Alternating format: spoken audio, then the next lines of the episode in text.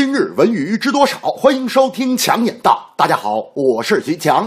第四季度的荧屏综艺《梦想的声音》算是关注度较高的节目之一。从最初的千呼万唤到之后的风雨兼程，三期之后，《梦想的声音》渐入佳境。这档没有了硝烟味的音乐展示，收视率高达百分之一点二三五。节目组将绝佳的综艺体验作为制作的目标，为每一位登上舞台的素人完成梦想。在美妙的讨教过程中，明星歌手的另一面开始被激发。氛围热烈，也成为了亮点之一。没有浮夸的流程和套路，而是扎扎实实的呈现音乐，是梦想的声音成功的原因所在。没有苦情的叙述，没有无关紧要的煽情，一切只靠音乐说话，是节目的核心价值。去掉繁杂的流程和前期 MV 的渲染，只要名不见经传的选手来到现场，那种炙热的演唱表达欲，也让观众的注意力集中在音乐本身。总之，不用赛制烘托紧张感，用正能量鼓舞观众，是节目的最大初衷。中，大明那天就说了：“强子，你扫一扫《梦想的声音》二维码，留下网名，就有机会获得张惠妹签名照啊！”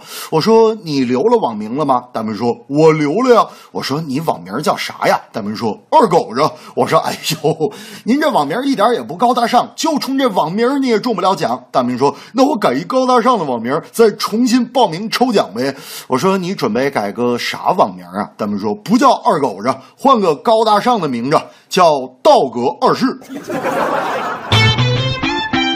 据足球报消息，北京国安和国脚张成栋的续约谈判并不理想。张成栋很有可能以超过一亿元的转会费加盟河北华夏幸福队。张成栋与北京国安的合同明年赛季中期到期，双方最近一直在进行续约谈判。虽然国安方面很希望张成栋能够留下，但据悉续约谈判进展不顺，他很有可能加盟家乡球队华夏幸福，转会费有可能超过一亿元，这将创造中国足坛本土球员身价纪录。maluco?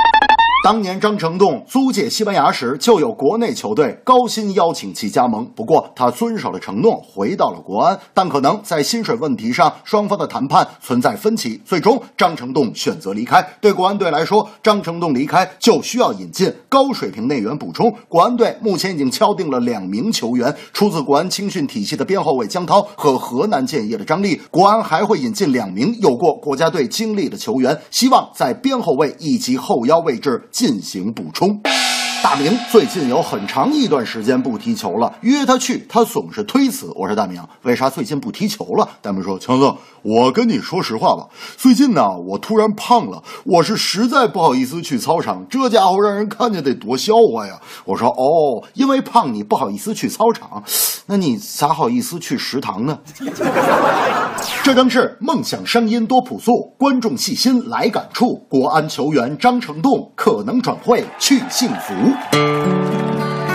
羽泉还有张惠妹，歌声好听人更美，梦想的声音多沉醉。合同收入想加倍，张成栋提出转会，下一站也许是河北。